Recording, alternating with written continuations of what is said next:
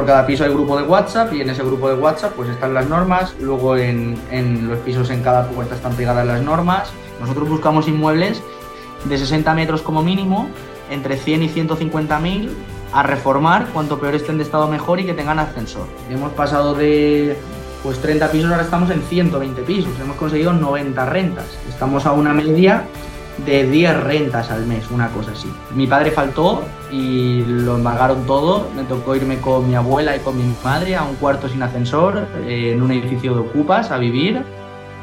Muy buenas, hoy tengo con nosotros a Miguel Marzal, bienvenido a Libro de los 30, un placer. Muy buenas Javi, ¿qué tal? El placer es mío. Bueno, como veis por la cara es súper joven, pero la trayectoria que tiene en tan poquitos años es alucinante. Por eso eh, decidí contactarte, Miguel, para que nos pudieras aportar un poco a la comunidad toda tu experiencia en tu corta edad. Así que si te parece, empezamos por precisamente eso. ¿Qué edad tienes? Pues yo tengo 23 años. Genial. ¿Te parece, bueno, alucinante lo que luego vas a contarnos con tan poquita edad? Más de uno dirá, no, eso es mentira, que no, no me lo creo, pero, pero doy fe que, que es así. Eh, te voy a hacer un bloque de preguntas rápidas para conocerte un poquito más y luego nos metemos de lleno en, a lo que te dedicas dentro del sector inmobiliario, ¿vale? Vale, vale, perfecto. Genial. Eh, ¿Has estudiado algo? ¿Estás estudiando ahora? ¿O tiene que ver lo que has estudiado con lo que te dedicas? A nivel reglado eh, llegué hasta un grado superior y a nivel, digamos, no reglado con otros mentores, sí, me forma muchísimo en todo lo que es emprendimiento, sector inmobiliario y marketing. De maravilla. ¿El último capricho que te hayas dado? Eh, el Rolex. vale, genial. ¿La fecha eh, de la última carta de Hacienda que te ha llegado a tu casa? Eh, hace creo que dos semanas. Está reciente todavía, genial. ¿Vives de alquiler o vives en propiedad? Vivo de alquiler. Perfecto. Luego te preguntaré también por qué motivo, si es por un motivo fiscal. ¿En qué hay algo en lo que no te duele gastar el dinero? En formación. Perfecto. ¿Tienes otras inversiones aparte del sector inmobiliario que, que sé que sí? Sí, en, bueno, en acciones, en criptomonedas, en fondos de inversión y, y- y, bueno, en, en- en oro y relojes. Perfecto. A día de hoy, ¿cuántas diferentes fuentes de ingresos podrías decir que tienes? Eh, a nivel de fuentes de ingresos, esta pregunta es un poco ambigua porque sí que es verdad que si contamos cada piso como una fuente de ingresos serían muchísimas, pero si contamos como nichos de mercado, fuentes de ingresos, te podría decir siete. Siete, vale. ¿Las puedes enumerar más o menos así por encima como son? Claro, pues los pisos que hacemos de flips, los pisos que hacemos de rent to rent, los pisos que hacemos de turístico, eh, acciones y fondos de inversión, Ujú. criptomonedas, eh, relojes y oro. Genial, perfecto. ¿Tienes algún objetivo de alguna cifra de cash flow neta que quieras conseguir y con eso ya reducir el- la velocidad, ¿no? de- o el día a día, ¿o no? Mi objetivo eh, antes del 2028 es estar ganando 150.000 euros netos al mes. Ole, madre mía. Creo que eres el invitado con, con el objetivo más grande. Pues enhorabuena, tío. Gracias. Te y por último, ¿te consideras una persona a día de hoy con libertad? Eh, sí, más que con libertad, porque al final podría delegar todo, todos los negocios y, y poderme irme por ahí, ¿no? A, a vivir la vida, pero prefiero estar haciendo esto. Entonces, sí, o sea, ya no tengo que trabajar por, por dinero o por rendirle cuentas a nadie. De maravilla. Genial, pues entramos ya de lleno en, en el sector inmobiliario, en cuál es tu experiencia. Y la primera pregunta que quería hacerte era, ¿cuántos inmuebles has comprado eh, a día de hoy, hasta, hasta el día de hoy? Pues hasta el día de hoy unos ocho y tengo pendiente comprar un noveno ahora la semana que viene. Genial. ¿Esas compras son para guardártelo y ponerlo en alquiler o son todo lo- todos los que compro son para quedármelos en patrimonio. Vale, genial. ¿Los compras como persona física o como empresa? ¿Cómo sueles hacerlo? Los compro como sociedad. Como sociedad. Genial. ¿Cuál es eh, tu modelo? Has comentado que haces eh, flipping house, rent to rent, vacacional. ¿Cuál es tu modelo, el que más te gusta o el que- en el que más centrado estás? Pues con el que empecé y con el que sigo, que es el Rent to Rent, llevaremos aproximadamente tres años, hacemos ahora en junio. Y bueno, al final este bloque, digamos que me lleva el 70% del tiempo y el otro restante se lo dedico a la rama de, de flipping. Vale, vale, genial. Que, bueno, ahora te preguntaré, por si alguien que nos esté oyendo no sabe lo que es el rent to rent, pero ¿qué modalidad de inversión inmobiliaria has tocado? Has dicho mm, vacacional, ¿no? Eh, o sea, para alquiler has tocado vacacional y habitaciones, o larga estancia no, tradicional. Claro, yo con, larga estancia tradicional sí que es verdad que no, nunca lo he hecho ni, tengo pensado hacerlo, porque al final con el alquiler por habitaciones, haciendo las cosas medianamente bien y buscando un poquito, eh, puedes duplicar la inversión, o sea, la rentabilidad respecto a un alquiler tradicional. Y la gente, por, inercia, piensa que al final el, alquiler por habitaciones lleva muchísima gestión. Y sí que es verdad que lleva muchísima gestión si no tienes unos sistemas, unos procesos y tienes muchos pisos. Pero si a lo mejor tienes cinco o seis pisos y los quieres llevar por habitaciones, la gestión te va a aumentar un poquito. Es decir, a lo mejor si con tradicional tienes una o dos horas de gestión al mes, pues con habitacional tienes una o dos horas de gestión a la semana. Pero al final, si estás duplicando la inversión, o sea, la rentabilidad, yo creo que compensa porque acortas muchísimo ese, ese tiempo, ¿no? Para seguir creciendo. Totalmente de acuerdo. Pues explícanos si quieres un poco en qué consiste el rent to rent, por si hay alguien que nos esté escuchando y todavía no, no conoce esta modalidad de inversión. Claro, al final el rent to rent, eh, bueno, ya viene del mercado anglosajón, no lo he inventado yo. Eh, básicamente consiste en alquilar una, vivienda y eh, gestionarla por, por, habitaciones, alquilando pues estas habitaciones a, estudiantes y trabajadores. dentro de esto, pues se suelen dar una serie de ventajas que a lo mejor una familia cuando alquila no las tiene. Lo primero, pues, es demostrar una solvencia económica. Eh, lo segundo es que sueles hacer una adecuación o si es una buena oportunidad, haces incluso una reforma. Y bueno, luego lo tercero podría ser que pagas siempre la primera semana de cada mes y la cuarta, pues es la, larga duración que estás, porque a nosotros nos interesa estar en esa vivienda, pues mínimo cinco años, pero si se pueden más, se está más. Claro, vale. ¿Y cómo, cómo convences al propietario para, bueno, decirle que vas a alquilar su vivienda para realquilarla y hacer de eso un negocio y ganar tú probablemente más dinero que él o, similar o... Pues sudando y llamándolo muchas veces. es decir, al final esto es una, venta y como toda venta pues hay que lleva un proceso, ¿no? Y hay que intentarlo muchas veces hasta que te llevas tu, sí, ¿no? En este caso, yo cuando empecé, Javi, eh, pues tú imagínate, un chaval de 20 años que no tiene una documentación de solvencia, que es autónomo, que está empezando, pues tuve que tirar muchísimo de, un poder de convicción y desarrollar esa habilidad de venta para poder convencer al propietario, porque al final, eh, así de primeras, oye, me van a alquilar el piso y van a hacer un negocio, pues no piensas nada bueno. Nada, nada que va. Te la acabas creyendo tanto que esa energía, esa vibra, se la acabas transmitiendo al propietario y sí que es verdad que, muchísimos, te podría decir el 90% de las propiedades que visitamos nos dicen no, pero luego hay otros muchos que dicen que, sí. ¿Cuántos, para un sí, más o menos, cuántos no tienes que recibir? O sea, ¿cuántas llamadas tienes que hacer, más o menos? Pues em, el Miguel de antes, cuando empezó, tendría que hacer unas 60 visitas. El Miguel de ahora, pues a la mitad. Unas 30, 35, 30, nos llevamos un sí. Ostras, muy bien. Genial. Eh, ¿Qué dirías que es lo más complicado del rent to rent? Pues lo más complicado te diría que es encontrar la oportunidad, ¿vale? Porque luego al final montar el piso y, gestionarlo por habitaciones no lleva, no lleva mucho tiempo y es sencillito. Pero encontrar una buena oportunidad que sea rentable es, complicado. Vale. ¿Cuánto duran los contratos que le proponéis a los propietarios, más o menos? ¿O son pues, estándar? En líneas generales intentamos sacarlos a 10 años. Eh, tenemos algún caso de éxito que ha salido a 35 años. Vale. O entre 5 y 10 años. Vale. ¿Y pactáis alguna actualización de la renta con el propietario? ¿O cómo funciona en este caso? Normalmente sí, normalmente eh, está sujeto al IPC, entonces si sube el IPC, pues se sube el contrato de alquiler y pactamos que al finalizar el contrato, si el propietario quiere vender, pues nos vamos de la vivienda y lo vende, o si quiere seguir alquilándolo, se hace una actualización de precio. Vale, genial. Aquí no habría problema con la limitación que han sacado porque eso sería para particulares. Entiendo que vosotros lo hacéis, al hacerlo como empresa no está esta limitación, ¿no? Del 2%. Claro. vosotros lo podéis actualizar. Vale.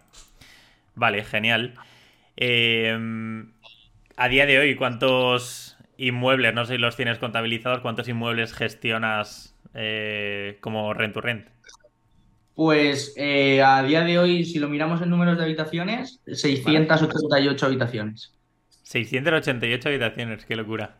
Pero 688 hoy, pero es que esta tarde creo que ya vamos por fin a superar las 700. Ostras, en un mismo día. En el mismo día, sí. Qué locura, madre mía. Y, bueno, ¿cómo es, ¿cómo es la gestión del día a día? Cuéntame un poco porque me, parece súper mm, locura, ¿no? El, para mí gestionar cuatro o cinco habitaciones ya me supone un trabajo. El pensar que son 600, 700 habitaciones, entiendo que hay un equipo detrás o cómo es el día a día. Cuéntame un poco. Claro, al final, em, si quieres ser un simple inversor, digamos, ¿no? Una persona que quiere invertir un capital y no quiere calentarse mucho la cabeza, el día a día sencillito, tienes tus pisos, vas controlando que te vayan pagando, vas controlando que no vayan saliendo reparaciones, vas controlando que no den problemas en la comunidad. Pero como nosotros, por ejemplo, de esto ya hemos querido hacer una empresa, esto ya es mucho más grande que yo. Entonces, al final, eh, tenemos departamentos y dentro de cada departamento hay gente. En este caso, pues tendríamos departamento comercial que se encarga pues de visitar esas propiedades y convencer a los propietarios. El departamento de gestión, ¿no? Que se encarga de alquilar las habitaciones, cobrarle a los inquilinos y encargarse un poco de, gestionar eh, todo ¿no? lo relacionado con las habitaciones. Vale. Luego estaría el departamento de marketing, digamos, ¿no? El que se encarga de, hacer un poco todo el branding de cara a, propietarios, eh, a inversores y a inquilinos. Luego el departamento de contabilidad, que te podría decir que para mí es de los más importantes, porque al final se encarga de llevar todos los números. Si no hay pasta en caja, no, no, no avanzas. Claro. Luego estaría el departamento legal, que es el que se encarga, pues, redacción de contratos, elaborar contratos, em, pues eso, ¿no? Una constante actualización en contratos, atender consultas y demás. Vale. Y por último estaría, pues, el de reformas y mantenimiento, que es el que se encarga de montar los pisos y llevarles un mantenimiento para que cada vez que se deteriore algo se, se arregle. Vale, jolín, madre mía, qué locura. ¿Cuántos sois a día de hoy en el equipo, más o menos? Pues entre colaboradores internos, o sea, que ya están trabajando en nómina en la empresa y externos, pues te podría decir unas 60, 65 personas. Madre mía, qué locura. ¿Sois, ¿Sois varios socios en la empresa o cómo está distribuido? Sí, somos, somos varios los socios. Eh, la empresa sí que verdad que la fundé yo y tengo el cargo, digamos, de CEO, de gerente. Y luego en las otras ciudades, pues tengo, tengo socios colaboradores que llevan, hacen lo mismo, pero en la otra ciudad. De maravilla. Oye, súper, súper interesante, la verdad. Eh, la gestión diaria, bueno, debe ser un poco locura, pero entiendo que tenéis mm, multitud de llamadas de inquilinos, ¿no? Con problemas, que reparaciones, o todos los días sonará el teléfono seguro, ¿no? Con tantas habitaciones. La verdad que sí. Al final mi rol ya es salirme de ese día a día, digamos, y encargarme un poco de gestionar que cada departamento y que los socios funcionen. Pero los de gestión, la verdad que hay momentos que no habla nadie, que está todo perfecto, se han alineado los astros, pero hay otros momentos en los que sí que es verdad que, que empiezan, que se me ha roto el sifón, que se me ha roto el grifo, que se ha taponado la bañera, que si no sé qué, ¿sabes? Y se juntan mil cosas, a eso se le junta que tiene que alquilar las habitaciones, se le junta que el otro tiene que pagar y, y pues Y ese día te quieres morir, ¿no? Y ese día Han pasado ya cinco por aquí de, gestión. Madre mía, qué locura. Cuéntame si quieres una operación real o la última, por ejemplo, o la, que vais a hacer esta tarde, con números, si puede ser más o menos cuánto puede costar el alquiler de un tipo de habitación vuestra, a cuánto la alquiláis, cuántas habitaciones sacáis, qué tipo de reforma hacéis, cuántos gastáis. Pues mira, te voy a contar si quieres dos, una más pequeñita y otra un poco más grande, que son las que las que hemos cerrado. Bueno, una la cerramos esta tarde y la otra la cerramos ayer. Eh, esta es una en Barcelona, salen 10 habitaciones, han sido 32.000 euros de inversión. ¿Por qué? Porque se han ido. El alquiler para empezar en, Barcelona es mucho más caro que aquí en Valencia. Eh, son 2.000 euros, o sea, 2.500 de alquiler. Entonces, claro, si ya tienes que soltar dos meses de fianza mes en curso y comisión de agencia ya son 10.000. Luego hemos tenido que sacar otros 10.000 para hacer dos baños y cocina. y luego se nos han ido los otros 10, 12 en mobiliario, adecuación, pintura, puertas, suelo. Le hemos pegado un lavado de cara increíble. Vale. Hemos hecho esta inversión porque esta es una vivienda que nos genera un cash flow limpio después de pagar alquiler de entre 2.000 y 2.300 euros. Y ¿Al es mes? un contrato, sí, Qué locura. y es un contrato a 10 años y bueno, eh, ha sido muy interesante. Pero por ejemplo, la otra que tenemos aquí en Valencia eh, han sido cinco habitaciones, un contrato a 5 años, no nos ha dado nada de carencia Vale. eh, y genera un cash flow de 5.000, o sea, de, de 500 euros, perdón. Pero la inversión ha sido de aproximadamente 6.000 euros. Vale, vale. Está muy bien, Jolín. Enhorabuena por, por los números porque está genial. Hay que, hay que mantener un, tinglado, si no, Total, no sale rentable. Totalmente. ¿Ese capital, eh, Miguel, sale de, de vuestro bolsillo o tenéis algún inversor que coloca ese dinero y vosotros le devolvéis una rentabilidad? Claro, hay un momento en el que normalmente las intentamos coger todas nosotros, con nuestro propio capital, porque sinceramente no, no hay que devolver intereses y no te apalancas en deuda. Pero hay un momento en el que no tienes todo ese capital para invertir todos los meses, entonces recurres a, a inversores. A los inversores pues se les da eh, una rentabilidad sobre el capital invertido y, y a él se queda luego allá al margen de la operación cuando ha ganado su- sus intereses. Vale, ok, genial. Perfecto. Eh, respecto al. Me comentabas algunas. eh, ¿no? Mm, como ventajas ¿no? que le ofrecíais al propietario para convencerle que os alquilase el inmueble a vosotros y no a otra persona que fuera a vivir como su vivienda habitual, por ejemplo.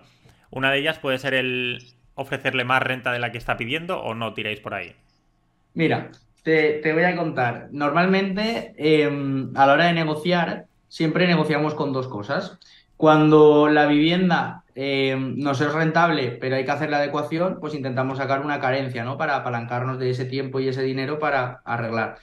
Pero cuando nos salen los números justos, intentamos ofrecerle un poquito menos y hacerle entender todas las ventajas que hay. Les- Si pide 1.200, pues intentamos sacarlo en 1.000 o en 900, Vale. una cosa así. ¿Vale? Pero sí que hay algún caso excepcional que solemos darle un poco más de alquiler. Pero no solemos darle un poco más de alquiler cuando estamos compitiendo con una familia, sino cuando estamos compitiendo con otra empresa. Un ejemplo. eh, teníamos un- un- una residencia de estudiantes que hemos montado en Barcelona también. Salen 24 habitaciones. Claro, el alquiler eran 6.000 pavos. Ostras. Eh, igual que nosotros, habían otras 400 empresas buscando eh, eh, eh, esa gallina de tipo. huevos de oro, digamos, ¿sí? Claro, llegamos nosotros y le dijimos, en vez de 6.000 te doy 7.000. Pero ya, ya ahí te empiezan a escuchar, ¿no? Porque ya es más dinero para ellos. Pero en vez de un contrato a 5 años, házmelo a 15 años. ¿Vale? Y así me compensa, porque al final yo siempre intento pensar en ese largo plazo, o sea, no, no busco ese beneficio a corto plazo, sino el ir generando y generando y generando cash flow para eh, el día de mañana pues estar recogiendo, ¿no? Todo eso que hemos ido sembrando. Entonces, eh, muy, muy pocas veces solemos dar más dinero de- del precio establecido. Vale, vale, sí. Ofrecéis otro tipo de ventajas para convencerlo. Genial. Perfecto. Y tema de suministro se me ocurre. Son muchísimos los inquilinos, muchísimos los contratos de suministros. Entiendo que, ¿cómo lo gestionáis? ¿Están todos a vuestro nombre? ¿Lo- ¿Cómo lo repartís entre los inquilinos? Pues eh, gracias al señor Putin nos han dado palos por todos lados este invierno. Te estoy hablando de, de ramas en el gas, de pues en un piso aquí en Valencia me llegaron en dos, no, bueno, cada dos meses, en cuatro meses, 4.000 euros de gas. Madre mía. Imagínate. Pero en líneas generales, nosotros incluimos 30 euros por, por habitación de, de suministros. Y sí que es verdad que ahora ya está todo un poquito más regularizado y ya tenemos los, los- los precios a, a un buen kilovatio y, y está todo mucho más normalizado. En líneas generales no se suelen pasar. O sea, si fuese 4.000 euros por cada piso de gas, cada factura, pues hubiese cerrado hace tiempo. Pero bueno, al final son cosas con las que no puedes contar y, y hay que afrontarlas y tirar para adelante. ¿Pero se lo repercutís al, al inquilino o lo asumís vosotros porque le dais un precio cerrado? Claro, nosotros incluimos 30 euros, pero cuando Vale. le vienes y le dices, mira, que me han cobrado 4.000 euros, que salís a pagar eh, no sé si eran 800 euros cada uno. Madre mía. ¿Qué hicieron? Hasta luego, si te he visto no me acuerdo, ¿sabes? Y se Vale. dieron el... Ostras. Entonces, entonces me tocó quedarme con las fianzas y ahí a- a- algo, algo recuperamos, pero, pero sigues estando en un desfase muy negativo. Ostras, qué locura. Madre Sí, sí. mía, qué locura. Claro, el riesgo que asumes es, es mayor. Entiendo que en el Rent to Rent eh, os encargáis de todo tipo de reparaciones que pueda salir, incluso aunque sea algo mm, del inmueble, ¿no? Que mm, en un alquiler normal se tendría que, que responsabilizar el propietario, el dueño. En este caso, os- por contrato, os encargáis vosotros, ¿no? Reparación de una puerta, reparación, cosas básicas del piso, ¿o no? Claro, al final busco tener esa ventaja competitiva y al final es muy cómodo para un propietario. Eh, vale, tú estás haciendo un negocio con mi piso, pero yo recibo todos los meses 800 euros y sé que todos los meses voy a recibir esos 800 euros. No va a haber un mes que me vas a venir y me vas a decir, se me ha roto la lavadora, arréglamela. Vale, Entonces, nosotros lo arreglamos todo. Sí que es verdad que si yo entro a un piso y hemos detectado una serie de cosas y decimos que las arreglamos, las arreglamos. Pero si luego hay unos vicios ocultos que no contemplábamos, eh, ahí pues intentamos llegar a un acuerdo con el propietario, oye, o dame más carencia o, o lo pagamos a medias o, o buscamos alguna solución. Pero luego ya cuando va pasando el tiempo, en lo que es el día a día, todos esos gastos ocasionados en el inmueble los pagamos nosotros. Y si hay algún mes que no tenemos que ganar dinero de ese piso, no, no lo ganamos. Siempre vale. pensando pues, en ese largo plazo y en el que el propietario esté contento. De maravilla. Em, ¿cuál es el margen de beneficio mínimo que buscáis o que buscas para entrar a, un- a una operación así? No sé si tanto en cash flow, un un mínimo de cash flow o un mínimo de rentabilidad neta. ¿Cómo lo mides? Pues, eh, por un lado, lo miro en términos de, alquile- de habitaciones alquiladas. ¿Vale? Busco que, que mi break-even esté con la mitad de habitaciones alquiladas. Y luego a nivel de cash flow, eh, aquí en Valencia pues buscamos unos 600, 700. Pero por ejemplo en Barcelona, 600, 700 de cash flow no, no puede ser, porque al final si un mes se te queda una habitación libre y esa habitación ya son 700 euros, no has ganado. Aquí en Valencia, estando a 350 la habitación, sigues teniendo margen todavía. Entonces, eh, buscamos eso, que con la mitad de habitaciones haya break-even, eh, el cash flow unos 600, 700 aquí en Valencia, ¿Vale? pero en Barcelona pueden ser 1200, en Madrid 1000, en Málaga pues también por ahí 1000, en Sevilla 800, en Alicante, siempre más o menos así. Vale, vale, genial. Cuéntame ya un poco tu experiencia. eh, ¿cuál ha sido tu mayor problema que recuerdes, que seguro que tienes ahí en la mente, con un inquilino? Pues mira, el mayor problema fue que me pasó hace un año, ¿Vale? justo estaba en, en México y me pasó que me, me- me llama, me llama y me dice, oye, que no voy a pagar. Y estábamos a día 10 y le digo, vale, pues vete, ¿no? O sea, coordinamos con él, con el de gestión y, y te ayudamos y te vas. Eh, no, que me quedo de ocupa en toda la cara. Ostras. Y, y le dije, no sé si puedo ser un poco vasto, pero le dije, sí, los cojones, no te vas a quedar. O sea, vamos a ir y te, te vamos a sacar, entre comillas. Eh, y bueno, en resumen, hablamos con los del piso y al final decidimos desahuciarlo. ¿Vale? Decidimos sacarlo del piso para que no volviese a entrar. Al final no, no queremos andarnos con tonterías y esta persona, pues eh, a priori parecía una muy buena persona que iba a pagar, que se iba a portar bien, pero luego fue todo, todo, todo lo contrario ¿Vale? y nos empezó a ocasionar problemas. Normalmente esa misma persona que se queda de ocupa no tiene para, para pagar como mínimo los, los procesos, digamos, judiciales, ¿no? De, Vale. de- a un abogado, aunque sea para que te estudie el caso. Normalmente si no tiene dinero para pagar, no va a tener esos 300 euros para, para un abogado.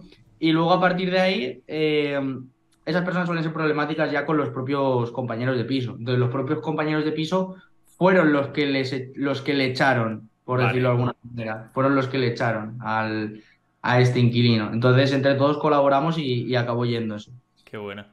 Mm, Pero a nivel de problemas, pues lo típico, o algún inquilino muy quejica que quiere vivir en un hotel de cinco estrellas por 300 euros al mes. Exacto, suele pasar.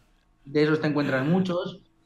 Pero en líneas generales, inquilinos que nos hayan salido ranas, muy, muy pocos. Te podría decir que menos del 1%. Qué bien, jolín, genial. ¿Hay mucho problema entre compañeros o elegir vosotros el perfil de ese piso, que sean todos más o menos acorde o no? Claro, yo cuando empecé sí que generaban problemas porque no filtraba bien los perfiles, entonces me daba igual meter a una señora de 60 años con dos chavales de 20 y con dos chicas de 30. Entonces acaban liando unas ahí increíbles. Ahora ya filtramos mucho más, eh, buscamos que siempre sean los mismos rangos de edad, los mismos perfiles y junto a unas normas de convivencia la gente se, se, controla, es decir, por cada piso hay grupo de WhatsApp y en ese grupo de WhatsApp pues están las normas, luego en, en, los pisos en cada puerta están pegadas las normas y luego aparte como tenemos una persona de mantenimiento y otra de, de que, que, da un servicio de limpieza, vale. pues nos hace un poco de topo para ver quién es esa persona pues que es un poco más guarra de lo normal o que no limpia o que genera más problemas y a esa persona enseguida la detectamos y le damos un toque de atención y si no hace caso lo echamos.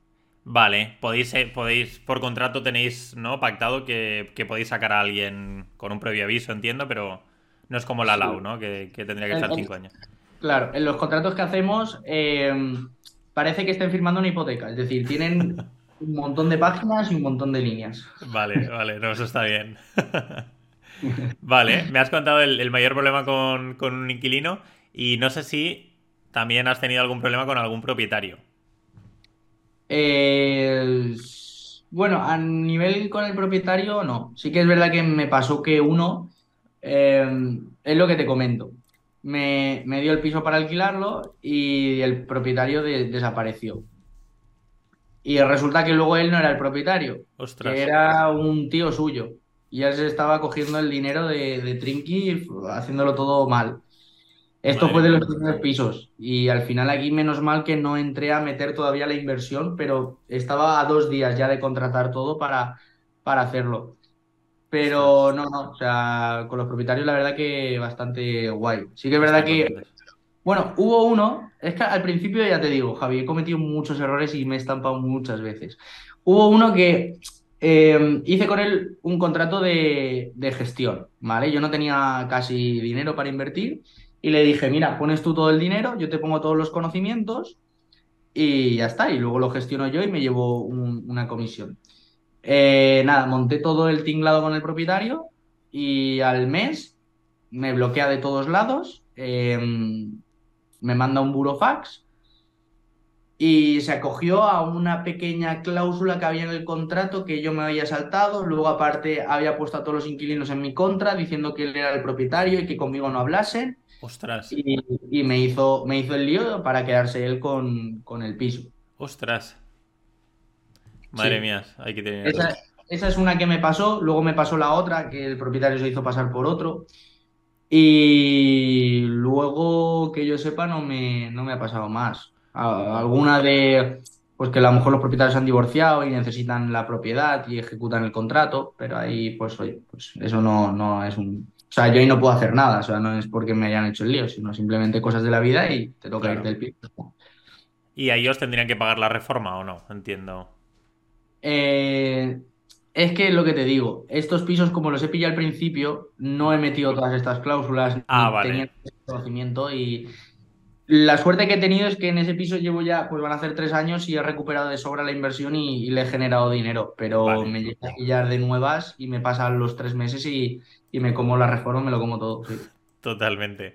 Hablando, me bueno, las siguientes preguntas eran sobre si habías tenido algún impago y ya me has adelantado que, que hay algún, ¿no? Alguno que, que te ha Sí, intentado la- ocupar también. Vamos a ser sinceros, al final son muchas habitaciones, no se pueden controlar todas. Eh, al final, obviamente, los trabajadores no le van a dedicar el mismo foco y las mismas ganas y lo van a hacer con el mismo corazón que, que, por ejemplo, lo puedo hacer yo o los Sí.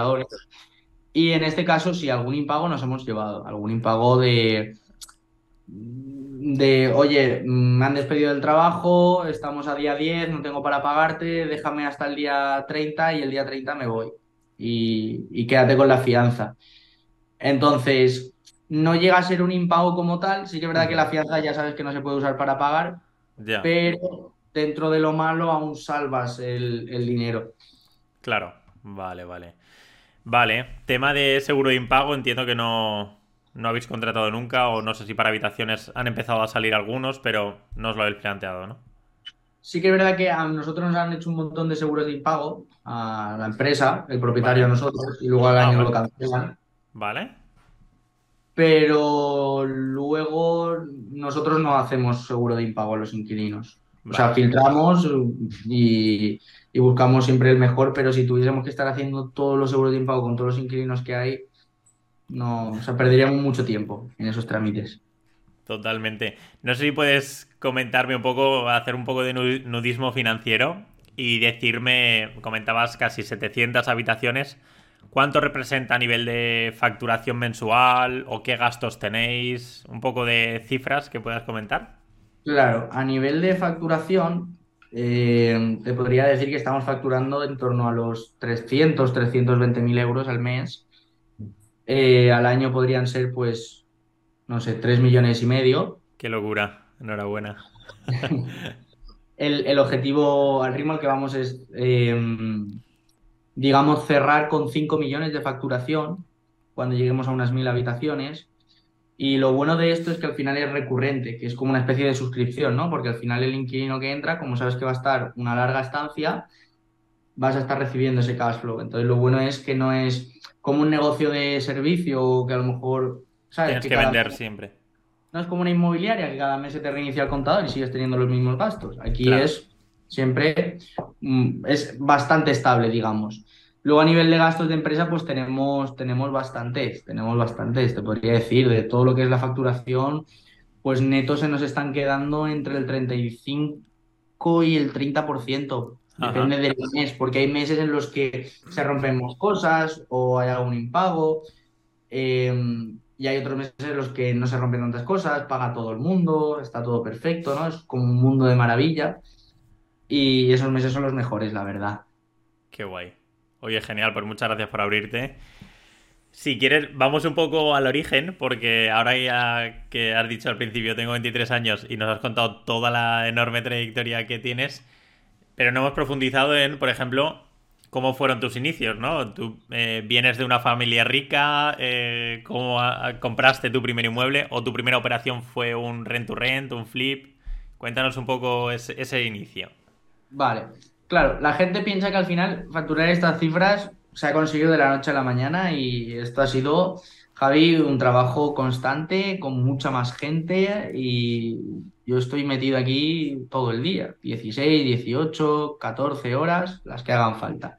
Yo comencé hace tres años eh, lo que es en Rent to Rent, pero ya venía emprendiendo desde los 16. Eh, la historia está por ir un poco rápidos. Em, mi padre faltó y lo embargaron todo. Me tocó irme con mi abuela y con mi madre a un cuarto sin ascensor eh, en un edificio de ocupas a vivir. Em, y ahí podía haber cogido la rama, digamos, de niño problemático y niño que se basa en eso, ¿no? me ha pasado esto en la vida, voy a ser malo con todo el mundo. Totalmente. O voy a coger la, rama de querer ayudarlas a ellas y tener un futuro muchísimo mejor. Y ahí ya empezó pues un poco mi, mi afán, ¿no? Por querer emprender, por decir, oye, yo no quiero vivir en esta situación, quiero una situación mucho mejor. Entonces empecé a emprender dándome de todos los negocios que, que tocaba. A los 17 me metí como agente inmobiliario, empecé a leerme Robert Kiyosaki, Donald Trump y dije, ostras, esto me gusta, ¿no? Porque al final estás hablando con mucha gente, te expones mucho eh, y aprendes muchísimo el sector inmobiliario. Y el sector inmobiliario, pues es uno de los sectores que más dinero mueve en todo el mundo, es un sector tangible y lo veo bastante, bastante bien, ¿no? Pero claro, yo me metí en, intermediación y dije, es que estoy compitiendo contra 40.000 inmobiliarias que además llevan mucho más tiempo que yo y que están mucho más brandeadas que yo, aquí mi ventaja competitiva no, no, tengo manera de diferenciarme. ¿Habrá alguna manera de estar en el otro extremo, el que es el que compra o el que vende, sin dinero? Y claro, yo tenía la limitación de que eso no se puede hacer. Entonces seguí como agente inmobiliario, seguí formándome y seguí con todo lo que ganaba invirtiendo en otros negocios y fracasando estrepitosamente. Em, te estoy hablando de que esto con 17, con 18 y 19 seguía ahorrando, me metí en préstamos para invertir y los perdí todos. menos 25, menos 30 mil euros. Ostras. al banco y con una mano delante y otra mano detrás. Entonces, em, bueno, empecé a, hacer otra serie de negocios que me salieron más o menos bien para liquidar más o menos todo esto. Y dije, quiero una nueva vida me voy a, me voy a Tailandia a vivir. Yo ya iba, que me, iba a ir. Y claro, eso era ya 14 de marzo del 19 y justo el día que tenía el vuelo, COVID, encerrados todos en casa. Ostras. Entonces no me pude ir. Y ahí es cuando dije, vale, esto ha sido una señal del universo, algo ha tenido que pasar aquí para que no me haya podido ir. Voy a volver a retomar todo lo que es el mundo del sector inmobiliario. Entonces, mm, viendo un montón de vídeos en, YouTube, porque ahí no, tenía pasta para, invertir en formaciones, em, dije, voy a buscar alguna manera en la que se pueda invertir en el sector inmobiliario sin tener capital. Y encontré que, pues eso, había un montón. Turístico, cambios de uso, eh, flipping, em, y di con el rent to rent. Y dije, ostras, que se puede alquilar y realquilar por habitaciones y esto es legal. ¡Wow! ¿Dónde he estado todo este tiempo? Entonces, nada, estuve empapándome de todos los que hacían rent to rent, hay un montón. Y, en cuanto pasó el COVID, salí a la calle como, como un becerro, ¿no? Como un toro embolado, dándole a, todas las puertas que pillaba. Entonces, em, sí que es verdad que tuve algo de suerte y en los dos primeros meses conseguí cerrar tres rentas. Claro, conseguí cerrar tres rentas y esa suerte es derivada a ver una media de 8 o 10 pisos al día y, lanzar ofertas a todo lo que me pasaba por las manos. Entonces, em, monté esos tres pisos y cuando los monté dije, wow, que me están dando un dinero, me están dando un cash flow, he invertido lo mínimo. Claro, ahí venimos de que estaba pelado, de que no tenía dinero. Que el primer piso eh, yo tenía lo justo para pagarle al de la agencia, pagar la fianza y pagar el mes de entrada, que eran unos 2.000 euros. Pero no tenía nada más, o sea, no tenía para pagar el mobiliario, para pagar eh, colchones, somieres, eh, el pladur, no tenía nada de eso. Entonces, ¿qué hice? Me voy al piso, agendo visitas, me descargo habitaciones de internet que estén ya bonitas y las enseño, Y le digo al inquilino, mira, así es como se va a quedar la habitación, esta es la habitación que tú vas a alquilar. Y me decía, ¿y la cama? Y, decía, bueno, la cama te la, te la pongo, ¿no? Pero el piso lo acabamos de sacar, hay un montón de demanda y, te lo estoy enseñando antes de tiempo. Es sobre plan. Yo decía que era sobre plan. como que te estás construyendo, en vez de la casa, la habitación. Qué bueno. Y claro, decía, era sobre plano, así te traemos los muebles, te los montamos y ya nos dices dónde quieres que te los pongamos. Vale. al final, esa, digamos, esa ternura a la hora de explicarlo y de venderlo hacía que la gente se fiase. Entonces, claro, yo cogía y si tenía en el primer piso cinco habitaciones a, vamos a poner 350 euros de media, por cinco, pues serían 1750 por la fianza serían 3.500. Pues cogía con esos 3.500 y ya me iba a comprarlo todo, lo montaba en el piso y ya los dejaba ahí viviendo. Muy bien, ostras. Lo hacía a la inversa, porque al final eh, es mucho más cómodo tener ya el dinero en la cuenta, coger el piso, comprarlo todo, llevarlo, montarlo y es mucho más fácil de alquilar. Pero cuando tienes una serie de herramientas limitadas, pues tienes que ser creativo y hacerte a ellas, ¿no? Entonces, eh, siguiendo esta metodología, digamos, conseguí pues em, tres pisos en los dos primeros meses y luego ya tuve, digamos, no sé si mala suerte, pero en los siguientes nueve meses conseguí sacar solo seis rentas. Es decir, en un año estuve con nueve rentas. Claro, a mí eso ya me llevaba algo más de gestión, algo más de trabajo. Estaba perdiendo el foco en sacar rentas porque estaba apagando fuegos constantemente. Entonces dije, eh, quiero hacerme empresario, quiero hacerme empresario de verdad y, para esto pues tengo que pagarle a gente que ya es empresaria de verdad. Entonces contraté con todo lo que había ganado en ese año una, una formación que me costó alrededor de, no sé si eran 10 o 15 mil euros. Eh, lo metí todo ahí, lo metí ahí todo y dije voy con todo.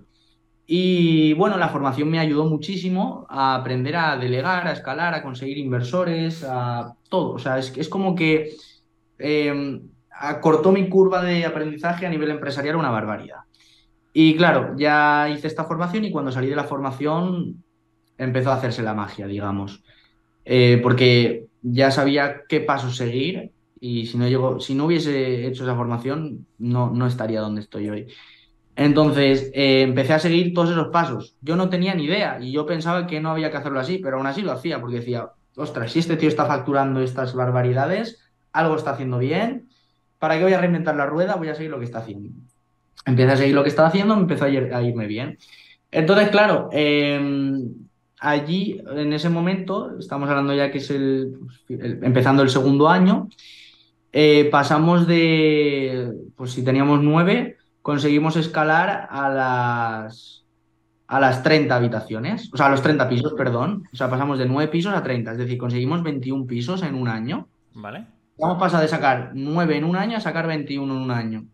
Ya hemos duplicado, ¿no? Digamos. Qué locura. Y claro, en ese momento dije, ostras, ¿y por qué no enseño yo a más gente a hacer este modelo de negocio y me expando a más ciudades? Claro, no voy a pensar en ese corto plazo de que quiero el 100% para mí. Hay mucha abundancia de pisos, hay mucha abundancia de dinero y seguro que habrá más gente que se quiera unir a la causa. Entonces empecé a buscar socios, a buscar colaboradores y a enseñarles todo lo que yo he aprendido en esos dos años para que, uno, ellos no cometan esos errores no se den de bocas y empiecen a generar ingresos de manera pasiva, de manera más rápida y acordando su curva.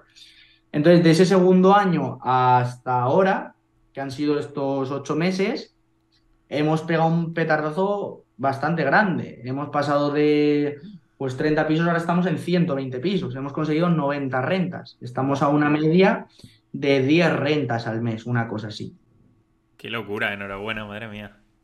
Así que ese sería un poquito el, resumen de, la historia. No sé si me he explayado mucho. No, no, no, me ha encantado porque mucha gente la ve, o sea, te, puede ver el día de hoy y se cree, y no ven todo, todo lo que hay detrás, ¿no? ¿Cuáles son tus orígenes? Que como tú dices, la has cagado muchas veces, te has equivocado, has empezado en negativo, la has vuelto a empezar. O sea, al final es una trayectoria de mucho esfuerzo, mucho trabajo y dedicarle muchísimas horas. Y eso la gente no lo ve, o sea que y a, todo esto también puedo añadirle que durante todo este proceso han habido muchas épocas en las que eh, yo entraba en depresión, de, de, no ver los resultados ya, estar estresado, estar deprimido y, tener que pues, estar, comí muchísimo, me, puse muy pasado, se me caía el pelo, luego todo ese estrés me afectaba y tenía toda la cara llena de granos, es decir, dejé de cuidar por completo mi, vida personal y mi vida estética, digamos, solo por el negocio y por estar al 200% en, en, en obsesión, digamos, de, esto. Entonces, es, un, proceso duro. Entonces la gente me, lo pregunta, oye, y claro, y yo les digo, ¿y tú estás dispuesto a pasar por todo esto para convertirte en esta persona? Y ahí ya es cuando la respuesta ya se lo tienen que pensar. Ahí ya, exactamente. Jolín, pues enhorabuena, de verdad. Eh, te doy la enhorabuena por con 23 años haber logrado lo que has logrado. Y bueno, que puede ser una inspiración para muchísima gente, para mí también, por supuesto, el que te vea a día de hoy, pero que el trabajo que hay detrás hay que pasarlo para llegar a donde estás. O sea que enhorabuena por el trabajo que has hecho. Sí que es verdad que cada uno tiene unos objetivos, tiene unas metas y cada persona busca hacerlo en mayor o menor escala. Em, lo que sí, pues tú ya lo sabes, que hay que seguir y tienes que hacer tu camino y tienes que tener un plan y tienes que hacerle una trazabilidad para poder cumplir ese plan. Y cada uno lo hará en mayor o menor medida. Total. Ahora, porque al final es lo que te digo, si yo estuviese en otra situación, imagínate, yo tuviese pues a lo mejor una edad más adulta, 40 años puede ser, tuviese ya mm, más responsabilidades, pues obviamente tiraría, ¿no? A lo mejor hacia mi familia y hacia su bienestar antes que arriesgarme. Pero si tengo una corta edad, ya me han pegado palos por todos lados, las he visto venir de todos los colores, mi aversión al riesgo es mucho más grande y, no tengo miedo. claro. no, tengo problema en seguir tirando. Claro, claro. No, no, totalmente de acuerdo. Oye, genial, pues muchas gracias por abrirte y por contarlo. Te voy a preguntar también, eh, volviendo un poco a los inmuebles, si están todos. Eh, ¿Tú comentabas que eras de Valencia? Sí. Ah, jolín, pues estamos al lado. No, no, no sabía que eras de Valencia, Miguel. Tendremos que quedar algún día a comer o lo que sea. Tengo la oficina en el centro, así que cuando quieras estás invitado y nos comemos por aquí una buena carne. Qué bueno, hostia, genial. Pues nada, ya queda grabado si hay que cumplirlo. genial, tío. Quería preguntarte eso, si los inmuebles están, comentabas Barcelona también, Valencia, ¿están repartidos por toda España o por qué ciudades os gusta más invertir? Lo que son a nivel de rentas, sí, están todos eh, en España. Eh, Madrid, Barcelona, eh, Tarragona, eh, Castellón, Alicante, Sevilla, Málaga, Zaragoza, Valencia y Alcorcón. Y ahora estamos haciendo el plan de expansión para, abrir en principio, ocho ciudades nuevas. Ole. Y los que yo tengo en patrimonio están todos en, en la comunidad valenciana. Vale. Están tres en Valencia, dos en Castellón y tres en Alicante. Vale, ostras, de maravilla. Y todos por habitaciones. Por supuesto. Qué bueno, yo, yo que he probado uno, eh, ya no creo que no voy a volver a tocar el, tra- el alquiler tradicional, salvo que, que cambie mucho la situación, pero a día de hoy es que la rentabilidad compensa muchísimo. Claro, a lo mejor ese piso que tú compraste, eh, por, a- por tradicional lo podrías alquilar en 700, 800 euros. Y por habitaciones lo Menos. alquilando. Sí, no podría haber sacado como mucho, mucho 550, pidiendo mucho y costándome. Y ahora lo estoy alquilando a 1000, 1020 a día de hoy, más, más suministros. O sea que es Le estás doble. explicando la inversión, eso es. Totalmente, totalmente. No, ya no me lo pienso. Si me- se me va alguno de, del alquiler tradicional, lo paso, le hago una reformilla y lo paso a habitaciones sin lugar a duda, vamos. También esto entiendo que va mucho con el perfil, ¿eh? En el grupo de Telegram, por ejemplo, hay mucha gente muy a favor de las habitaciones y mucha gente en contra porque eh, también si te encuentras en una edad, por lo que decías tú, con 40, 50 años, en lo te apetece más tranquilidad, no necesitas ese cash flow, no necesitas crecer y con que te aporte 300, 400 euros al mes ya eres feliz a cambio de no tener marrones todos los días, ¿no? O, o más problemas, pues esta es buena opción también. Es decir, va un poco en, en función del perfil, entiendo. Eso es. Al final es, depende de la versión a riesgo, lo que te quieras mm, meter en el día a día y al final a lo que estés dispuesto a, lo que quieras llegar a ganar. Cuanta más, cuanto más riesgo, más rentabilidad, pero también menos tranquilidad. Y cuanto más tranquilidad, menos rentabilidad, pero también menos riesgo. Totalmente de acuerdo. Por último, para, para terminar un poco con este cierre de, de Rent to Rent, eh, con este bloque, ¿cómo encontráis esos, esos inmuebles? ¿Es en portales? ¿Tenéis ya contactos? ¿Salís vosotros a la calle a buscarlo? Claro, al final el, sector inmobiliario es un negocio de personas y al final eh, nosotros en los portales inmobiliarios buscamos el, más que la oportunidad, el contacto de la inmobiliaria, porque al final nos hemos dado cuenta que es un negocio de personas. Entonces, al final, si tú te, o sea, oportunidades de mercado van a salir siempre, pero buenos agentes inmobiliarios que estén para ti no van a haber tantos. Entonces, buscamos siempre ese contacto con el agente. Mm, Volcamos todos los inmuebles que entran, eh, los llamamos, buscamos la visita, ¿Vale? pero lo más importante, independientemente de que salga la oportunidad o no, es guardarnos a ese agente en nuestra lista para seguir teniendo una relación con él. Si hace falta irte a tomar un café, te lo tienes que llevar a comer, te tienes que salir de fiesta, lo haces, yo lo he hecho. Es decir, yo, si te contase, Javi, madre mía. Qué bueno.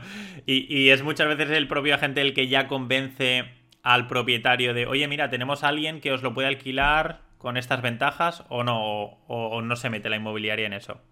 Sí, sí que es verdad que nosotros al principio, es que lo que te digo, dentro de uno de esos muchos errores que he cometido, uno de ellos era intentar sobornar al de la inmobiliaria. ¿Vale? Y me di cuenta de, de eso, ¿no? De, en vez de darte un mes como te dan todos, te doy dos meses. O te doy dos meses y un, no sé, un- unos AirPods.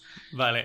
Claro, y al final me di cuenta de eso, de que ellos no se mueven tampoco, no, el dinero no lo es todo, entonces al final no los puedes incentivar solamente monetariamente, hay que Vale. buscar una vinculación eh, y una empatía, y eso se hace pues generando una relación. Entonces, o sea, buscamos siempre eso, eh, quedar las máximas veces posibles, a ver, a- hablar las máximas veces posibles con esos agentes y que ellos sean los que ya nos representen. Vale. Entonces, claro, al final, con tener dos o tres agentes bien buscados en tu ciudad, esos son los que te van a traer de, de suministro constante. Es un, ¿no? El, el Pareto 80-20. Genial, genial. Y lo último, no sé si eh, utilizas la financiación en algún momento, no sé si para el rent to rent o para tus pisos en propiedad, Los ¿Tienes que son en propiedad, mm, no tengo ninguna hipoteca, ¿vale? eh, entonces han sido todos comprados. Son todos inmuebles que cuestan entre 120 y 200 mil euros.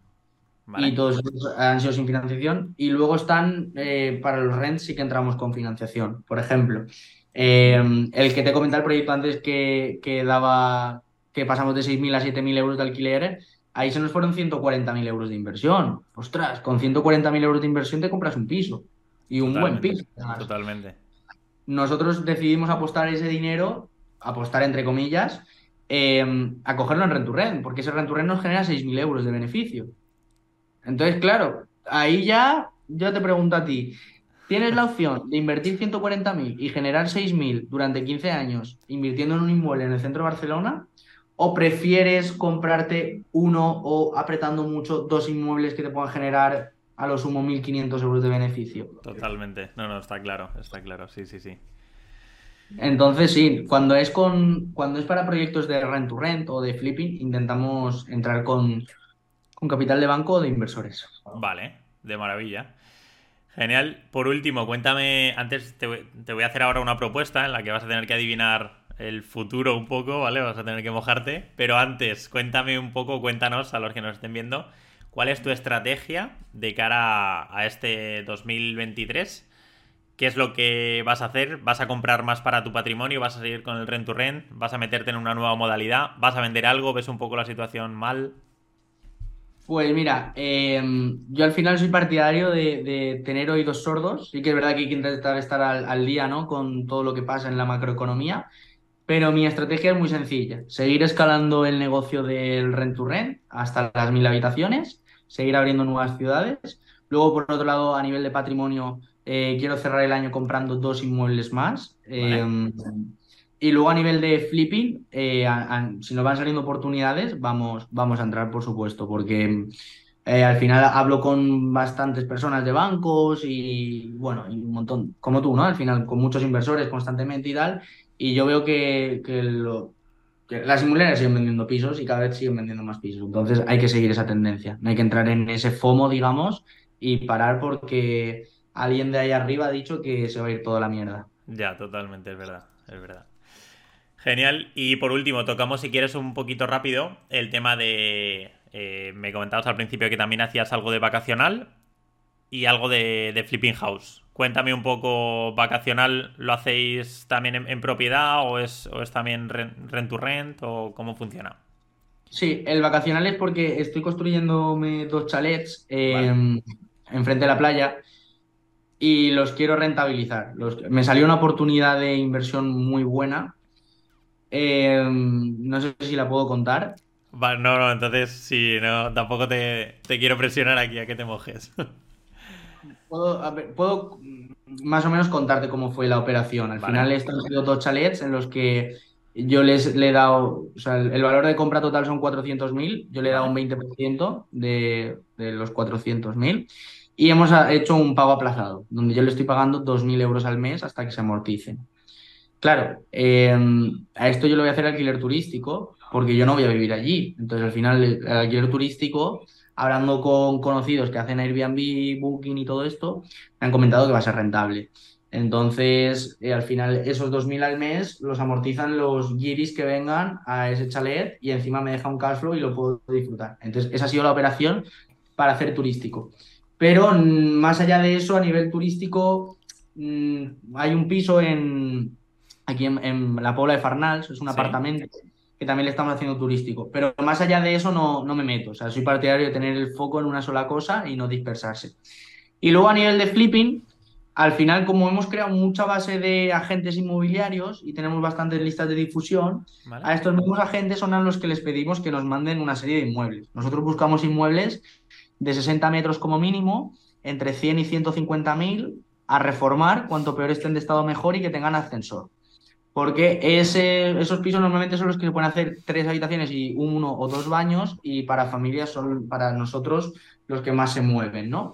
Entonces, em, nos van saliendo a cuenta gotas, nos van saliendo, pero, pero este año ya llevamos eh, dos flips hechos, el año pasado hicimos tres y este año llevo dos y no llevamos cinco. Em, te voy a contar. Antes de volverme yo de Nepal, este, teníamos para escriturar tres viviendas, ¿vale? Teníamos para escriturar tres viviendas. El lunes, el martes y el miércoles. Pues el lunes llegamos y a la propietaria le, detectan demencia senil y ha sido tutelada por el juzgado y no podemos firmar porque no le dan la potestad para firmar. Se nos cae la operación. Bueno, no pasa nada, nos quedan otras dos, ¿no? Llegamos al día siguiente y el propietario coge y se suicida. ¿Qué dices? Sí, sí, sí, sí, sí. Tampoco podemos firmar. Nada. Y lo peor es que los de la inmobiliaria la liaron porque les enviaron las arras al propietario. El propietario está muerto y eh, no hay tuti, no hay ningún heredero que pueda reclamar. Entonces, vamos a traer un proceso judicial que se nos van a ir un año, año y medio como poco. Y ya el tercero sí pudimos escriturarlo. El tercero, menos mal que pudimos comprarlo. Ostras, no, no, ya sería la leche. Ostras, vaya tela. Sí, sí, para que veamos que pueden pasar cosas.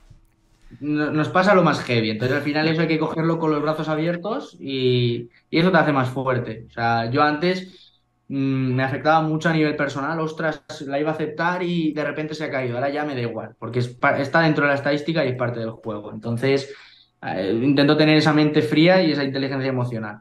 Entonces, si a nivel de flips eh, tocamos bastante más que el turístico, sobre todo las oportunidades que nos traen las, inmobiliarias. Pero yo, por ejemplo, no busco ya en Idealista o en Fotocasa eh, inmuebles. Al final, mi estrategia es tengo un montón de agentes inmobiliarias que hemos ido cultivando, tengo una lista de difusión en el WhatsApp, cada 10 días mensajito y que me manden cosas. Y ya a partir de ahí vas mirando por encima esas cosas con un primer análisis y una serie de preguntas que les hacemos y si vemos que es un posible piso potencial, ya vamos a visitarlo. Ya dentro de la visita vemos todo, estudiamos todo y ya ahí hacemos nuestro análisis de rentabilidad. Y si nos sale rentable, ya les pasamos la oferta para, para ver si nos la aceptan. ¿vale? Y si nos aceptan la oferta, pues entramos. Pero ya te digo, con flips, pues somos también bastante agresivos y si el piso vale 100, les damos 40. Es decir, intentamos bajarles un 50, un 60% de lo que piden. Por eso nos salen, pues como en las rentas, uno de cada 30. Uno vale. de cada 30. Vale, vale. Oye, súper interesante, me está encantando y se me está pasando el tiempo volando, Miguel. Te quería proponer eh, que vamos a intentar, vas a tener que, predecir ¿no? lo que va a ocurrir de aquí tres años, ¿vale? Te voy a hacer 10 preguntas. Si aciertas más de la mitad, de aquí tres años nos volvemos a juntar y vemos lo, que has dicho. Si, si, has acertado más de la mitad, nos vamos a comer donde tú quieras, pago yo la cuenta, no te pases de restaurante. y si no, si aciertas mm, la mitad o menos, nos vamos también a comer juntos, por supuesto, pero te tocaría pagar la cuenta a ti. ¿Aceptas el reto? Vamos, vamos a por ello. Venga, perfecto. Pues te voy a poner antes un poco en contexto. Vamos a ver unos datos. El, precio medio ¿no? del metro cuadrado para ver un poco si va a subir o va a bajar. Eh, lo he cogido únicamente del barrio Salamanca, en Madrid, ¿vale? Actualmente está en 7.778 euros el metro cuadrado. Vale. El precio de Bitcoin a día de hoy está en unos 25.700, 25.800 euros. El IPC, el último dato está en el 3,3%. Vale. La deuda pública, el último dato también, es que eh, se debe el 114,38%, ¿vale? Sobre el, el PIB. El desempleo, el último dato también, es el 12,8%. Tu canal de YouTube, estás actualmente en los 2.120 suscriptores, ¿vale? Estás ahí a tope creciendo. Recomiendo a todo el mundo que lo siga, tiene vídeos súper interesantes, contados además en, sitios físicos, en experiencia. Oye, este es mi piso, mira cómo lo hemos hecho, o sea que animo a todo el mundo a que te siga. Y por último, el dato de el precio de un litro de gasolina 95 a día de hoy de media en España está a 1,637, ¿vale? Ok. Perfecto. Pues visto estos datos, te voy a hacer las 10 preguntas. Las dos primeras son, son comodín. para, para, que no tengas que pagar la cuenta. la, primera sería si de aquí tres años te ves con más o con menos inmuebles en propiedad. Me veo con más. Con más. Más de nueve que tienes. A, ¿Nueve eran o ocho a día de hoy? Tendrás Mi más, ¿no? en tres años es tener ya 20, 20 propiedades. 20, genial, genial, Jolín. Pues ojalá, seguro que sí. La segunda pregunta es si te ves viviendo en la misma casa o harás mudanza a otra. Me voy ahora en agosto ya, me cambio. o sea que esa... y me cambio, sí. Esa seguro, seguro que, que aciertas. Vale, genial. Perfecto. Vamos ahora con los datos. ¿El mercado inmobiliario será más caro o más barato, basándonos en el precio por metro cuadrado que hemos visto del barrio Salamanca? Yo creo que de cara a los centros de las ciudades será más alto porque hay menos terrenos para construir y cada vez mm, se van a revalorizar más, ¿no? Las, las zonas centro. Genial. La siguiente sería si habrá control de precios del alquiler por una ley nacional. ¿Te dirá el gobierno a qué precio máximo puede sacar un inmueble? No, porque, bueno, lo harán y lo quitarán, como hicieron en Berlín y como han hecho en Barcelona el año pasado. Vale. Genial, o sea que no, que no crees que de aquí a tres años esté esa ley. A ver, para mí es perfecto. ¿Por qué? Porque al final eh, haces que baje el precio del alquiler, yo te voy a alquilar más viviendas o incluso te puedo pagar algo más y las habitaciones no, no están reguladas. Entonces, al, final una habitación no la puedes regular, porque si pides 400, ¿qué vas a poder pedir? 360 son 40 euros, pero un piso, si pides 1200, ¿qué vas a regularlo a 1000? Ya son 200 euros. Entonces, lo, lo, veo un poco así, ¿no? Y pienso que la ley de la vivienda podrán hacerlo, eh, el regular el precio del alquiler, porque ahora no hay eh, casi oferta, digamos, a, precio asequible, pero yo creo que lo acabarán quitando, como ya pasó en Barcelona y en ese periodo de tiempo que lo hicieron en Barcelona aprovechamos al máximo para sacar buenos proyectos. Qué bueno, genial. ¿La inflación estará por encima o por debajo del 10%? Yo espero que por debajo del 10%. Perfecto. ¿Bitcoin estará por encima o por debajo de los 100.000 euros? ¿En tres años? Sí. Yo creo que por debajo. Vale. ¿La deuda de España por encima del 120% o por debajo? La deuda de España seguirá, yo creo, por encima del 150%. vale. Yo creo que también, es ¿eh? por ahí. La tasa de paro, ¿por encima o por debajo del 15%? Yo pienso que por es que es un poco ambiguo, porque ahora con todo esto de la inteligencia artificial y todas estas historias, desaparecerán empleos, pero también se crearán unos nuevos. Entonces quiero ser eh, optimista, y que, que, va a bajar la tasa de paro. Por debajo del 15, vale, genial. ¿Tu canal de YouTube estará por encima o por debajo de los 50.000 seguidores? Yo espero que por encima. Perfecto, muy bien. y por último, ¿un litro de gasolina 95 por encima o por debajo del euro y medio? Yo espero que por debajo del euro. vale.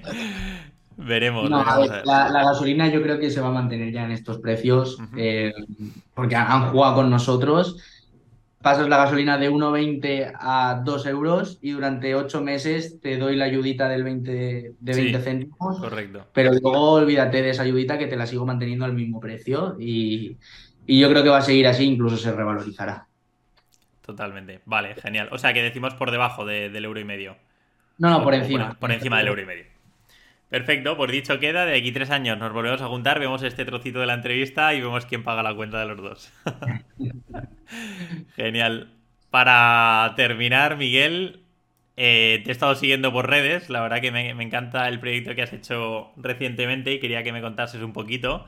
Y es que te has planteado, ¿no? Eh, subir al Everest, un proyecto súper duro, súper... Bueno, algo que, que te puedes plantear una vez en la vida y que muy poquita gente se lo plantea, que yo lo vi una vez y me hizo muchísima ilusión y me lo marqué como objetivo en la vida. Y al verte a ti digo, jolín, te lo tengo que preguntar, ¿cómo ha sido esa experiencia? Pues mira, yo esto es un sueño que llevaba queriendo cumplir desde los 18 y a nivel monetario no tenía dinero y luego a nivel físico no estaba preparado. Y desde los últimos 8 o 9 meses he estado preparándome una media de 4 horas al día y sí que te puedo decir que llegar allí, o sea, yo se lo recomiendo a cualquier persona porque aquello es una maravilla es súper bonito y a nivel físico, si estás medianamente bien preparado, vas a poder hacerlo sin ningún tipo de problema, pero a nivel mental es muy duro. ¿Por qué? Porque al final es un país tercermundista, las culturas y las costumbres son totalmente distintas, lo que es la comida es muy distante a la de España, es decir, aquí en Valencia pues te puedes hacer un almuerzo, ¿no? Que es lo primero que hice nada más bajé del avión, allí solo comes arroz y pasta eh, luego los alojamientos son muy duros porque allí los alojamientos VIP es que tengas baño privado dentro de la habitación. ¿Sabes? Y si, y si ya es super VIP, que es así un resort, tienes agua caliente. ¿Sabes? Madre mía. Duermes en una esterilla y te duchas en, una ducha compartida, que era muy heavy porque tú te estabas duchando y tenías ahí la bombona de butano ¿sabes? Y te duchabas ahí viendo la bombona y dices, es que como esto me pete, me voy por los aires, ¿sabes? Ostras. Y luego los baños, no te esperes que es un baño, pues como los de aquí, es, una, es un trozo de agujero en el suelo donde tú te agachas y haces lo que tengas que hacer. ¿sabes? Hostia.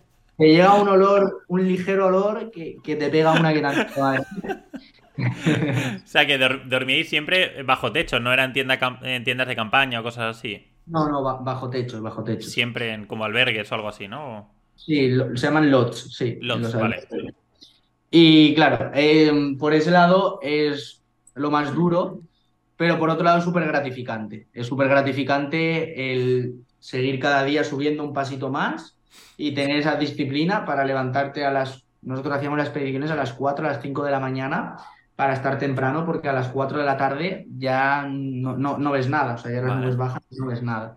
Entonces aprovechamos. Entonces, esa fuerza de voluntad, esa disciplina y sobre todo ver todo ese paisaje merece más que la pena para, para ir, pero luego también tiene esas cosas duras. Y algo muy duro es el mal de altura. Parece que no, pero, pero es muy complicado de llevar. El... Yo he llegado a estar, a- bueno, allí, a- cuando pasas de los 6.000, ya tienes un 47% de oxígeno en la cabeza. Entonces, claro, a medida que aumentas un poco el ritmo cardíaco, te falta oxígeno, te entra ansiedad. Luego los pensamientos no fluyen con claridad. Eh, es como que vas un poco lento y luego encima te entran pensamientos negativos del palo, tengo que darme la vuelta, no lo voy a conseguir, tengo que, ¿sabes? Te entran esa- esas creencias. Entonces pasas todo eso y vuelves aquí a tu ciudad con unas ganas y una energía brutal, la verdad. Qué bueno, ostras, pues me acabas de inspirar, ¿eh? Me voy a... Me lo voy a poner en... Sí. Ah, Y a nivel, a nivel económico, ¿cuál es lo mínimo o de media cuánto te puede costar más o menos una, una expedición así? A nivel económico, eh, pues si haces el campamento base, vuelos, eh, guía, portador, todo esto te puede costar en torno a los 2.000 euros. Si ya quieres subir y hacer alguna cumbre más, te puedes ir a los 3.000, 3.500. Y si luego ya quieres empezar a hacer cimas, eh, 8.000, ya te vas entre, es ilimitado, pero entre 40 y 70.000 euros. Depende de la preparación del Sherpa. Porque allí tienes que enseñar el permiso de escalador, tienes que pagar un seguro que te incluye un montón de coberturas, tienes que pagarle al gobierno nepalí y tienes que contratar un Sherpa que te traiga todos sus portadores y te traiga eh, todos los alimentos y todo para descansar. Wow. O sea que es caro. Sí, sí, sí. Es caro, o sea, estaba lleno de australianos, de españoles había poquitos, pero de australianos muchísimo. Está claro, tiene un poder adquisitivo un poquito más alto. Y luego hay que tener un, no sé si factor de suerte, pero yo estando allí murieron cuatro personas. Eh, Sí. Tres de ellas, porque la, la montaña hace así, ¿no? En, en- en forma de S. Pues en ese hueco hay, digamos, nieve, ¿no? Entonces pisaron y cayeron para abajo, reventados contra el suelo. Sí. Sí, sí, sí. Y el otro, eh, tú cuando llegas al campamento base, luego tienes el campamento 1, 2, 3, 4 y ya haces cumbre. Pues estando en el 3 o en el 4, al- a, esta persona le dio por quitarse la ropa y, y se quedó congelado. O sea, parece que no, pero es una realidad, ¿eh? O sea, mentalmente se te cruzan muchas cosas por la cabeza. Entonces a este se claro. que estaría en verano, que vería el solete y diría, guau, a la Bartola, congelado. Buah, qué locura. ¿Y tú al ver eso no te, no te entra miedo, no te desmotiva o no quieres volver? Es que, ¿sabes lo que pasa? Igual que vi eso, vi como una persona había pasado dos veces cáncer, estaba totalmente ciega y se estaba intentando tirar la cima. Entonces, claro, ves eso y ves a los otros y dices, hay que arriesgarse. Bueno, hay que arriesgarse. Depende de la necesidad de cada uno. Claro. No, pero vale la pena. Sí, es verdad, lo vi en, en tus redes sociales, que animo a todo el mundo que te siga también en Instagram, que, que lo fuiste compartiendo y me, me encantó. Genial, tío, pues estamos llegando ya al final. Quería preguntarte si hay alguien que se ha quedado con ganas de aprender un poquito más sobre lo que tú haces, sobre Rent to Rent, por ejemplo, o, o Flipping House, ¿cómo puede, cómo puede aprender, cómo puede, o dónde puede seguirte? Pues mira, Javi, muchas gracias por, por de- darme estos segunditos. Eh, nosotros no damos ningún tipo de formación de momento, no damos cursos. Sí que es verdad que damos mentorías a la persona que quiera ir de la mano con nosotros para que le enseñemos. El último caso de éxito, en una semana consiguió su primera renta eh, en Barcelona y luego buscamos socios o colaboradores, pero que sean de otras ciudades en las que no estamos para no solapar esas ciudades. ¿Vale? Y luego, si me quieren encontrar, pues en el canal de YouTube, como has enseñado antes, y el Instagram, que es pues igual que el canal de YouTube, Miguel Marzal. Genial. De todas formas, lo dejo todo en la descripción y os animo de verdad que está muy interesante todo lo que hace. Por último, Miguel, ¿cuál es tu pasión? Mi pasión, te podría decir, a nivel eh, profesional, el sector inmobiliario es lo que más me llena y creo que he tenido muchísima suerte de encontrarla a una edad temprana. Y a nivel personal, los deportes y los viajes. Esas serían mis dos pasiones. De maravilla. Pues hoy ha sido un verdadero placer tenerte esta horita por aquí. He aprendido un montón. Seguro que todo el que nos esté viendo, escuchando, ha aprendido muchísimo también. Te doy las gracias por abrirte tanto. Y espero que nos podamos conocer en persona antes de, esos tres años y más estando aquí en Valencia los dos. Seguro que sí. Pues muchísimas gracias a ti, Javi, por traerme aquí. Yo espero sobre todo que haya podido aportar valor, que haya podido ayudar y que haya podido servir incluso de inspiración a, alguien. Y eso ya estaría más que compensado. Ya te digo yo que sí. gracias, Miguel. Un abrazo y gracias por estar por aquí. Un abrazo, chao, chao. Que vaya bien.